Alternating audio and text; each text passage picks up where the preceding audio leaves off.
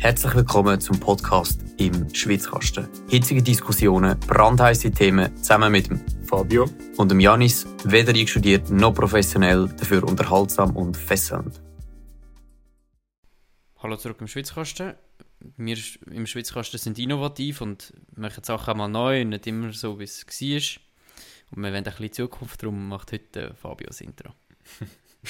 und äh, wir haben heute den Jill Nussbaumer bei uns. Freut uns extrem auf eine engagierte Diskussion zum zweiten Mal. Und weil ich äh, letztens von einem Kollegen Feedback bekommen habe, dass wir immer am Anfang unnötige Fragen stellen, wie, wie es einander geht, das interessiert schon bald die Leute nicht, fange ich gerade an mit, einem, mit einer inhaltlichen Frage.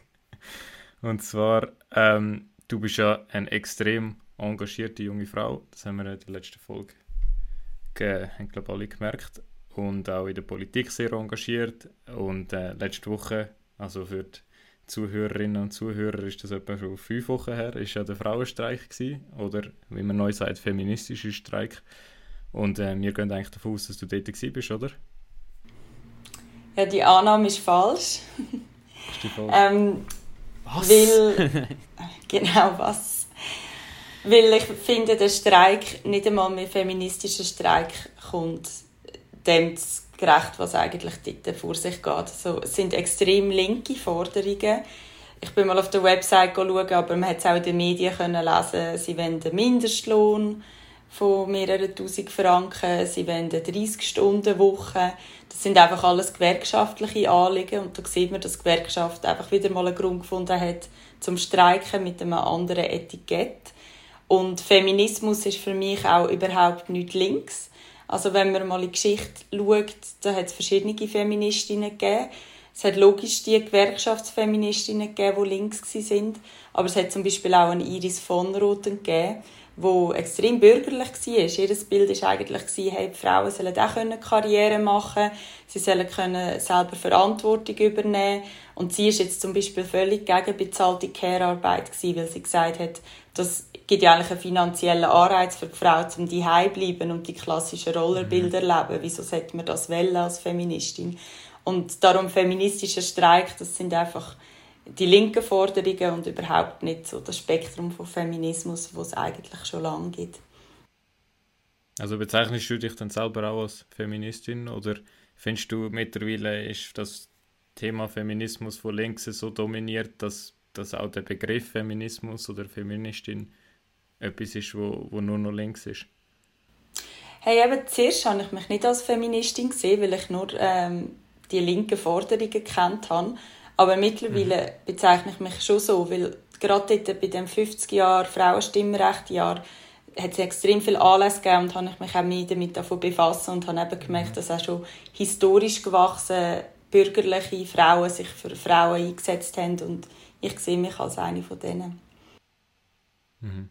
Ja, ist eigentlich aber schon fa faszinierend, eben, wie das, äh, die linke Seite oder die gewerkschaftlich-feministische feministische Seite geschafft hat, dass eben also auf ihre Seite sie den Begriff. Also ich glaube, Leute, die sich eben nicht wie du mit der Historie von dem befassen, die, die wissen das gar nicht. Für die ist das eben einfach, die, das verbindet man automatisch quasi schon mit diesen, diesen linkeren Anliegen.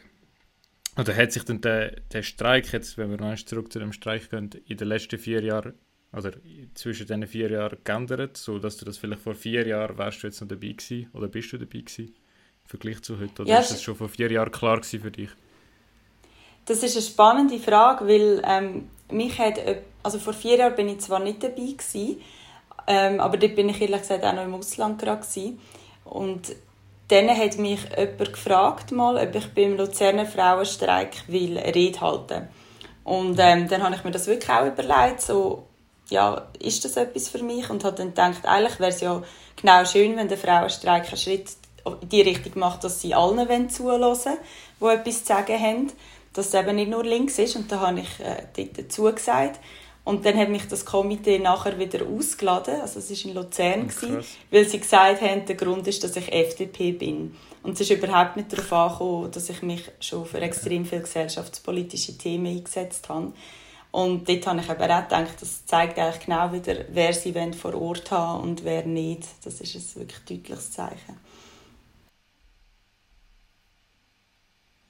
Ja, also, die also äh, für mich ist das auch klar gewesen, also jetzt das Jahr, das hat sich wirklich entlarvt, eben vor vier Jahren hätte man können sagen, das ist wirklich ein breit, eine breite Bewegung, noch mehr oder weniger, vielleicht schon auch eben mit einem gewissen Hang, aber da haben sich, glaube noch viel mehr Frauen können damit identifizieren und also das Jahr ist das halt wirklich eben so mono, nicht monothematisch, aber eben so linkslastig so offensichtlich geworden, dass man das irgendwie auch und man hat es auch gesehen, es hat offensichtlich dazu geführt, dass da weniger Leute dabei sind, dass das weniger Drive hat, dass das auch weniger in den Medien war. Und ich nehme an, auch wegen dem wird es jetzt auch eine, eine weniger große Auswirkung haben.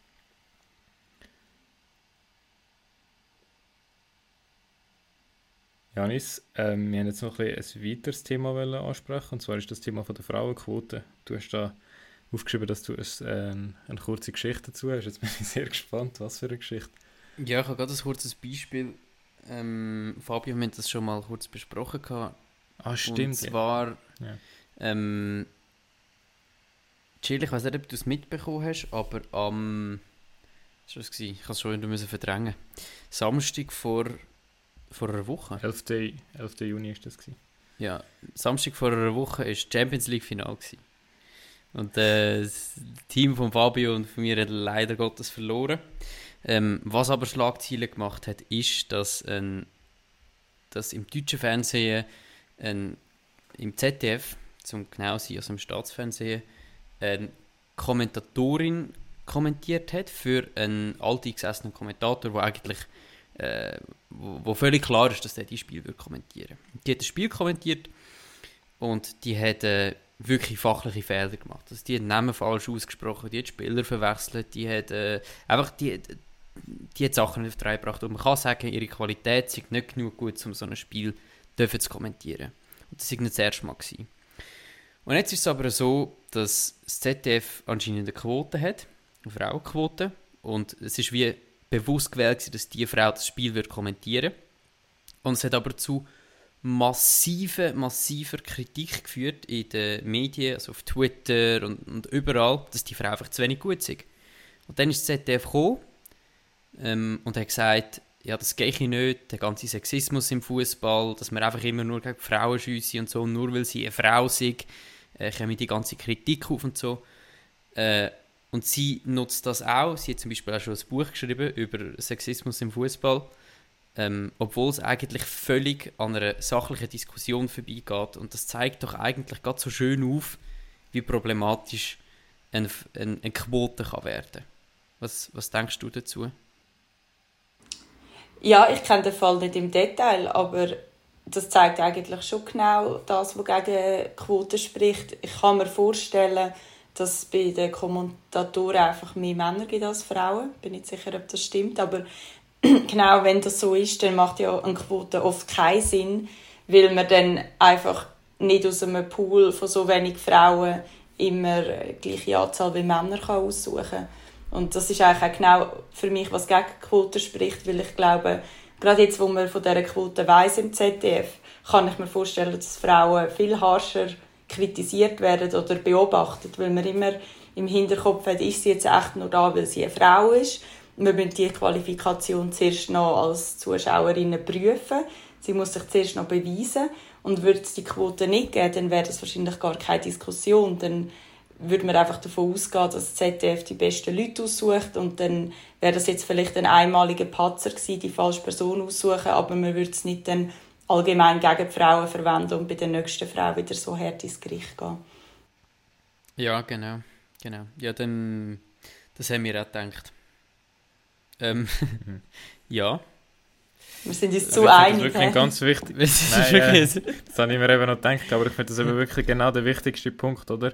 Dass man wirklich kann anschauen kann, was haben wir für einen Pool, wo wir auswählen. Und wenn eben auch, ich meine auch, es ist doch auch viel so, da habe ich jetzt gerade keine Zahlen dazu, aber so meinem Gefühl, dass sich doch einfach auch viel mehr Männer für politische Ämter bewerben als Frauen in der Tendenz. Und darum hat man auch, das reflektiert sich dann auch in der Politik. Eben, da bin ich voll dafür, dass man da Frauen motiviert, auch mitzumachen. Möglichst viel auf, äh, auch dann vielleicht bei der Liste ein bisschen schaut und so. Aber einfach, dass die, für mich ist es fast ein bisschen eine Zwängerei, wie, wie, wie man das pushen oder wie ungeduldig dass man das ist, dass man da ist. Ähm, wenn man irgendwie sagt, ja, in dem und dem Verwaltungsrat sind nur drei von zehn Frauen oder was auch immer, aber das sind ja auch äh, extrem viele Pfadabhängigkeiten, was dann auch viel Zeit braucht und so. Ja, darum finde ich das sehr wichtig, dass man anschaut, oder was hat man überhaupt für einen, Grundpool an Leuten, die sich für, für diese Sachen interessieren. Ja, und ich finde, es gibt viel sinnvollere Massnahmen, zum Beispiel gerade wenn man einen Job ausschreibt. Da gibt es mhm. anscheinend wirklich Beleg, dass gewisse Adjektive gibt oder gewisse Art von Ausschreibungen, die einfach mehr Männer anziehen und andere, die auch mehr Frauen anziehen. Und das liegt oft daran, weil ähm, je nachdem, wie wir aufgewachsen sind als Bub oder Mädchen, werden uns andere Sachen attestiert. Irgendwie, du bist mutig oder du bist schön. Das sagt man vielleicht einfach geschlechterabhängig, weil wir so aufgewachsen mhm. sind. Und wenn dann äh, in Jobanzeigen auch Frauen angesprochen werden, weil so Beschreibungen und Qualifikationen aufgelistet sind, wo Frauen denken, ah mal, das kann ich, das entspricht mir, vielleicht müssen wir auch noch 80% aufschreiben, dass äh, Frauen, die Kinder haben, das besser können vereinbaren können. So kann man automatisch viel mehr Frauen auch im Bewerberpool ziehen, ohne dass man eine Quote muss machen muss. Also ich finde, dort könnte man noch so viel machen, bevor man dann sagt, ja, ohne Quote schaffen wir es einfach nicht mehr Frauen zu bekommen. Mhm. Mhm. Jetzt hat man vor, äh, vor ein paar Monaten oder vor einem Monat ist so eine Studie von der Uni Zürich so in den Medien gewesen, wo so ein bisschen die Herrenaussage war, oder die pointierte Aussage dann, äh, ist glaube ich in der Sonntagszeitung gewesen, dass Frauen das ja oftmals gar nicht wollen, Karriere machen und äh, und darum, sie haben das dann für, anhand von der Uni untersucht und haben dann dass äh, sie eigentlich wollen untersuchen, warum hätten wir am Anfang von der Uni irgendwie 60% Frauen und 40% Männer und dann am Ende, bei der, wenn man Professoren und Professorinnen anschaut, haben wir dann noch einen Frauenanteil von irgendwie 20% und wo, wo gehen da die Frauen eigentlich verloren? Und so, wie hast du die denn, die Debatte so wahrgenommen, zu dieser, zu dieser Studie? Ja, ich habe es äh, extrem spannend gefunden, wie beide Seiten versucht haben, diese Studie für sich zu interpretieren, sowohl die rechte wie auch die linke. Also von rechts habe ich gehört, ja, Gesender, Frauen wollen das halt nicht. Und von links habe ich gehört, ja, das ist halt, weil wir so erzogen worden sind und ähm, eigentlich wollen die Frauen schon, aber sie wissen es nur selber nicht. Und ähm, ich finde einfach als Wichtigste eben wieder, wenn ich kann sagen als Feministin, die Entscheidungsfreiheit von diesen Frauen. Und ähm, dass jetzt äh, mehr Frauen sagen, sie können sich vorstellen, dann mit dem Kind die zu sein, das kann ich mir gut vorstellen, dass das einfach Fakt ist, weil jetzt haben wir schon recht lange Fortschritt gemacht, dass man Teilzeit arbeiten kann, dass vieles möglich ist, dass Mutterschaft, Vaterschaftsurlaub gibt und trotzdem sieht man es extrem selten, dass ein Vater die bleibt. Also da habe ich eine Anekdote. Mhm. Mein Vater ist mal etwa drei Jahre die geblieben als Hausmann und es ist tatsächlich die Lokalzeitung, ich glaube, es ist die Zuckerzeitung, zu uns gekommen und hat einen Bericht gemacht darüber, weil das so eine Sensation ist, dass ein Mann, der gut verdient, sagt, ich bleibe bei den Kind. Und ich glaube, das ist echt kein Zufall. Das ist einfach, weil die Leute sich gerne so entscheiden und dann sollen sie das auch können. Mhm. Ja, ich finde... Ja, man sagt jetzt auch, halt... Ja, Janis, sorry. Ähm, ich finde auch, da, da müssen vielleicht ein bisschen mehr Anreize geschaffen werden, dass eben, dass die Leute überhaupt so eine Idee kommen. Ich sage das auch schon immer, wenn ich irgendwann mal einig ähm, eine Familie gründen wird und einfach mehr Sinn macht, jetzt nur aus finanzieller Sicht, könnte ich mir sofort vorstellen, daheim zu sein und auf Kinder zu schauen. Ähm, aber ich glaube, das, ich glaube, das sind auch einfach die Leute irgendwie noch nicht bereit dazu. Und ich glaube auch, dass äh, da noch, noch, ein paar, noch ein paar äh, Anpassungen getroffen werden dass die Leute überhaupt so weit kommen und denken, okay, gut, ja, das ist wirklich eine Möglichkeit. Oder? Aber was schlägst du denn vor? Also ich meine, ich bin da eigentlich immer ein bisschen bei der Chill, der sagt, hey, wir lassen doch den Leuten einfach die freie Wahl. Äh, ich sage, unbezahlte Care-Arbeit beim Mann einfach auszahlen. Nur bei Männern, gell? Nur bei Männern. Ja. Das wäre ja, aber ja, eigentlich spannend.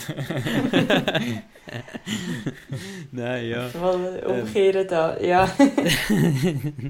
genau, nein. Aber ich glaube, ja, das wäre schon... das unmöglichste politische Anliegen, das in der Schweiz äh, durchsetzen Ich als Mann, ich als Mann.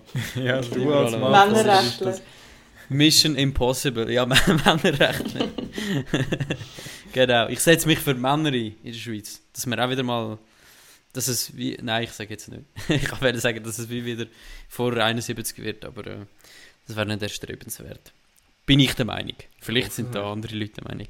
Ähm, ja, wenn wir schon bei der Gender äh, nein, bei der unbezahlten Care-Arbeit sind. Chill, es ist ja wirklich so, dass es einen Lohnunterschied zwischen Mann und Frau gibt. Ähm, der ist aber wirklich, wirklich geringer als viele von linker Seite meistens sagen, einfach weil ja, es gibt, äh, es gibt gewisse Sachen, wo, wo logisch sind, dass wenn du in einer anderen Branche schaffst, dass wenn du mehr Teilzeit schaffst, dass du dann einfach weniger verdienst. Ähm, Außer du würdest mir jetzt da widersprechen und würdest sagen, ja nein, ich glaube, das gibt es nicht, aber wenn es den Unterschied gibt, was könnte man machen, zu, de zu dem Ganzen entgegenzuwirken? Ja, ich denke, für das muss man zuerst schauen, wieso gibt es den Unterschied. Und da zeigt sich ganz klar, dass es eben die Familiengründung ist. Weil, wenn man junge Frauen und junge Männer anschaut, die das Gleiche arbeiten, dann gibt es oft fast keinen Unterschied. Und nachher auch bei alleinstehenden Männern und Frauen gibt es auch fast keinen Unterschied. Und dann denke ich, ja, Frauen, die Kinder haben, die einen Teil der Karriere verpassen, dass es sicher schwierig ist, nachher wieder auf einen höheren Lohn zu kommen bei einem gleichen Job, wo vielleicht der Arbeitskollege durchgeschafft hat, nicht hat müssen reduzieren. Aber solange man eigentlich ein gutes Familieneinkommen hat, also solange das aufgeht, weil ähm, jemand von der Familie Vollzeit schafft und jemand eben vielleicht noch auf Kinder schaut, ist das ja eigentlich nicht so ein riesiges Problem. Also ich glaube, da müssen sich einfach die Paar die sich entscheiden zu reduzieren, so finden, dass es für beide gerecht ist. Also dass nicht bei einer Scheidung dann jemand leer ausgeht, weil die Person äh, dann gerade keinen Job findet, weil sie völlig aus dem Arbeitsmarkt rausgegangen ist.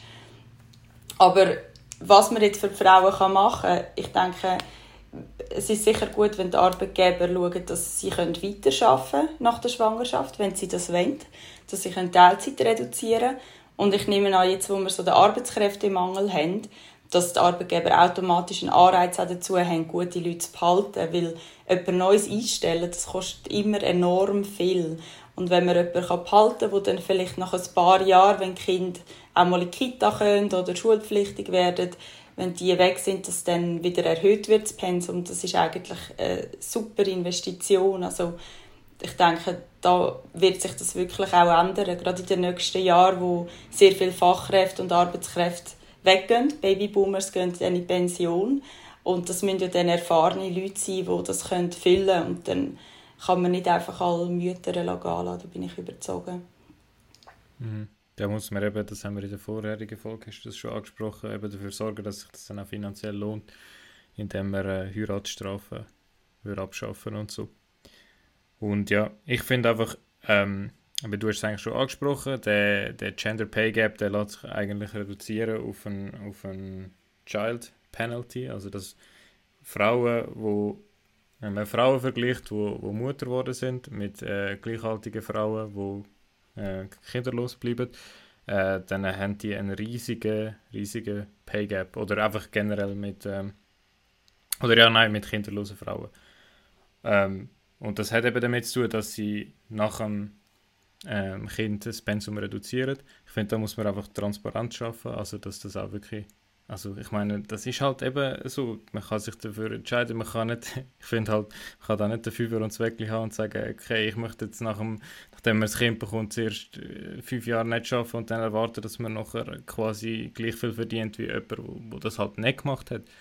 Und da gibt es für mich aus gesehen eigentlich auch gar keine andere Lösung. Das ist jedem seine eigene Entscheidung. Ähm, ja. Das glaube ich auch. Äh, und zudem muss man auch sagen, das ist natürlich auch ein Luxus in der Schweiz, dass zum Teil mhm. ein Einkommen lenkt für die ganze Familie. Dass man dann kann ja. sagen ich widme mich völlig der Kindererziehung, was ich wunderschön finde, wenn man ähm, sich für das will entscheiden und das gerne macht. Aber in anderen Ländern ist das auch weniger verbreitet, weil es einfach schlichtweg nicht wird mit Kind. Also können wir uns eigentlich glücklich schätzen, dass das überhaupt geht für so viele Familien, die das wollen. Mhm.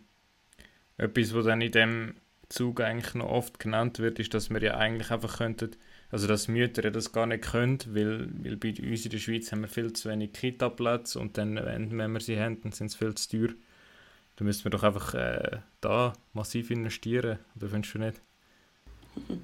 Ja gut, man ist ja meiner Wahrnehmung nach auch schon massiv dran. Also, mhm. ähm, was ich eigentlich gut finde, ist, dass es immer mehr so Mittagstisch gibt und äh, Vorschulbetreuung, weil es lohnt sich ja echt nicht, einen Kita-Platz zu nehmen für ein Kind, das schon lange in der Schule ist. Ähm, dort ist aber sicher auch wichtig, dass zuerst die drankommen, die das wirklich brauchen, weil sie am Arbeiten sind. Also nicht die, die es einfach aus Luxus machen wollen, um einen freien Tag von den Kindern. Das darf sich natürlich jeder leisten, aber ich finde, das muss nicht unbedingt über vergünstigte Plätze und über den Staat gehen. Ähm, aber ich glaube, dort ist auch wichtig, dass wir Qualität einfach garantieren können, also dass der Betreuungsschlüssel angemessen ist.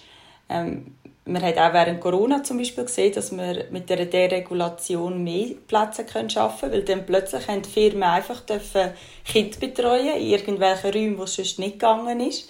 Also vielleicht muss man dort auch nochmal genau anschauen, wie schwierig ist so eine Kita eröffnen.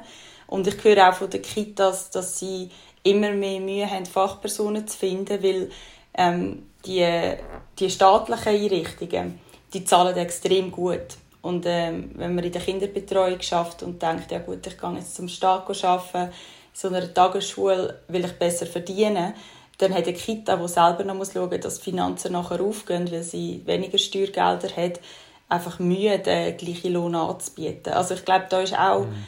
sehr viel, wo man kann verbessern kann, bevor man einfach sagt, wir machen eine Tagesschulpflicht für alle staatlich. Mhm. Ja. Aber ich finde das halt schon etwas relativ Einfaches oder etwas auf der Hand liegt. Oder wenn ein Kind in die Schule geht und dann sie dann einfach noch dort zu Mittagessen und dann nach der Schule noch zwei Stunden länger dort sind, dann hat man ja eigentlich den Arbeitstag schon fast abdeckt mit relativ tiefen Kosten. Aber ja, was mir, ich habe dich ein bisschen in eine Falle gelacht, zwar gibt es relativ viel Forschung dazu, dass das eigentlich nicht nichts bringt. Also das äh, kann schon sein, dass das längerfristig dazu führt, dass wir ein höheres Arbeitsangebot haben, wenn wir Kita-Plätze ausbauen. Aber grundsätzlich tut das nicht wirklich etwas daran ändern, dass wir eben so einen Child Penalty hat, wenn wir jetzt mehr Kita-Plätze haben. Also Österreich, wo ähnlich konservativ ist wie wir, hat aber viel billigere Kitas, aber äh, der, der Child Penalty der bleibt eigentlich gleich. Also das ist vielmehr ein, ein kulturelles Problem als Pro also eben, dass, dass wir wie quasi von den Frauen erwartet. Die Gesellschaft hat irgendwie die Erwartungshaltung, dass eine Frau doch daheim bleibt und für ihre Kinder schaut und eben wenn, dann schickt sie sie in die Kita, aber das führt nicht wirklich dazu, dass sie dann gerade wieder 80, 100 Prozent schafft, weil sonst ist sie eine Rabenmutter, was ja überhaupt nicht stimmt, aber das ist einfach eine gesellschaftliche Entwicklung. Und ich glaube, eben wie bei vielen Sachen, das kann man nicht top-down irgendwie einfach sagen, hey, von jetzt auf heute auf morgen wir das ändern, sondern das ist etwas, was sich entwickelt und man sieht auch, dass es in weniger konservativen Gemeinden, ähm, also es hat auch die, ist auch aus der gleichen Forschung von meinem ehemaligen Professor, darum finde ich das so cool. und die haben dann auch herausgefunden, dass ähm, dass in weniger konservative Gemeinden, wo eben vielleicht das, das Mutterbild ein bisschen anders ist, dass eine Mutter auch eine super Mutter kann sein, wenn sie viel arbeiten geht, ähm, dass dort der Child Penalty schon viel kleiner geworden ist. Das finde ich mega spannend. Das zeigt eigentlich wirklich wieder, dass wir in der Politik gar nichts können machen oder viel weniger können bewirken, wie wir vielleicht manchmal denken, sondern dass wirklich Gesellschaft das muss für sich finden und mhm. also das Gleichgewicht machen. Ja, ja gut. Dann Sehr würde ich sagen, Schlusswort. würde ich sagen, ja. Ein bisschen Selbstkritik nach... eigentlich. ja, noch wichtig an dieser Stelle, wenn sind die Wahlen? Jill, darfst du nochmal die Werbung abspielen lassen? Nein. ja, am 22. Oktober 2023 sind die Wahlen. Übrigens in jedem Kanton sind Nationalratswahlen. Die Ständeratswahlen sind ähm, nicht unbedingt am gleichen Datum, aber im Kanton Zug schon. Also, wenn ihr volljährig sind und einen Schweizer Pass habt, dann vergeben eure Stimme nicht vergeben, sondern gehen an Turnen. Das wäre mein Wunsch. Und am besten noch Schüttnussbäume draufschreiben, oder? das hast jetzt du Und am gesagt. Komitee beitreten, für, äh, für dass ihr an, an die coole Party kommen Sehr gerne, genau. Jill baut ein riesiges Komitee auf. International, musst du schauen. Nein. ja, sind wirklich von überall willkommen. Auch die Bringt Minderjährigen. Aber gut, Minderjährige müsst ihr dann an der Party einfach schauen. Fürs Komitee ist äh, okay. Die müssen am 10 Uhr wieder heimgehen. Und vor Ja, genau. Kinderarbeit, wird, Kinderarbeit wird wieder gottlos ausgenutzt. Nein. Scherz. Ähm, ja gut, dann würde ich sagen, nach der Ehrenrettung von Fabio zu seinem Professor, dass Jill und ich nicht äh, den FDP-Politiker, der das herausgefunden hat, genannt hat, ähm, und der Mobilmachung Das muss ich jetzt schon noch kurz erklären. Also gut. Also, ist, okay, ich erkläre es, ich erkläre es. Und zwar hat mir der Janis heute Nachmittag in der Vorbereitung auf die Folge gesagt, hey, im Fall der Marcel Doppler hat herausgefunden, dass, äh, dass es gar kein Gender Pay Gap gibt, sondern nur eine Child Penalty oder dass man das eben erklären kann. Dann habe ich gesagt, komm Janis, also der Marcel Doppler ist wirklich ein cooler Typ, also den finde ich auch, ist ein sehr vernünftiger Politiker, aber äh, ist jetzt doch noch ein bisschen weiter weg davon, dass er da so grossartige äh, Studiendesigns macht und so, als äh, Ehrenrettung für, äh, für äh, Leute von meiner Gilde, von den Ökonomen. Ökonomen, da haben wir nochmal etwas gemeinsam. Ich habe auch Volkswirtschaft studiert. Super. Noch sympathisch. Also jetzt auch von mir noch ein Chill Gleichfalls. im Oktober. Super. Ähm, Erst jetzt, Fabio? Ei, ei, ei, ei. ja, Ja, Ja, er, er lässt sich halt nicht so einfach überzeugen. Also. ja, ich bin nicht so, nicht so käuflich wie du, Janis, weißt du. Ich muss mich mit Inhalt Ja, ja. überzeugen. Ja, bei mich hat man eben mit einer Party. Ja gut, dann äh, nach der Ehrenrettung und der Mobilmachung ähm, würde ich jetzt sagen, kommen wir noch kurz zur Verabschiedung. Danke vielmals, Jill, dass du dabei bist. Es war sehr spannend. Gewesen. Falls ihr die erste Folge mit der Jill noch nicht gehört habt und noch nicht genau wisst, was sie so macht und was sie so tut und was sie so für Ideen hat, was sie alles drum und dran, dann lasst doch noch die erste. Die ist auch schon draußen, jetzt wahrscheinlich vor zwei Wochen oder fünf Wochen oder so, der, wenn der Fabio wird die Folgen einplanen. Und äh, dann würde ich mich nochmal kurz bei dir bedanken. Chill, dass du dabei bist, beim Fabio nicht, weil der muss ja amix. Und ähm, würde ich sagen, wir hören uns nächste Woche wieder, wenn's, oder übernächste Woche, wenn es wieder heisst, im Schweizkasten. Tschüss miteinander. Ciao, danke euch. Ciao, ciao.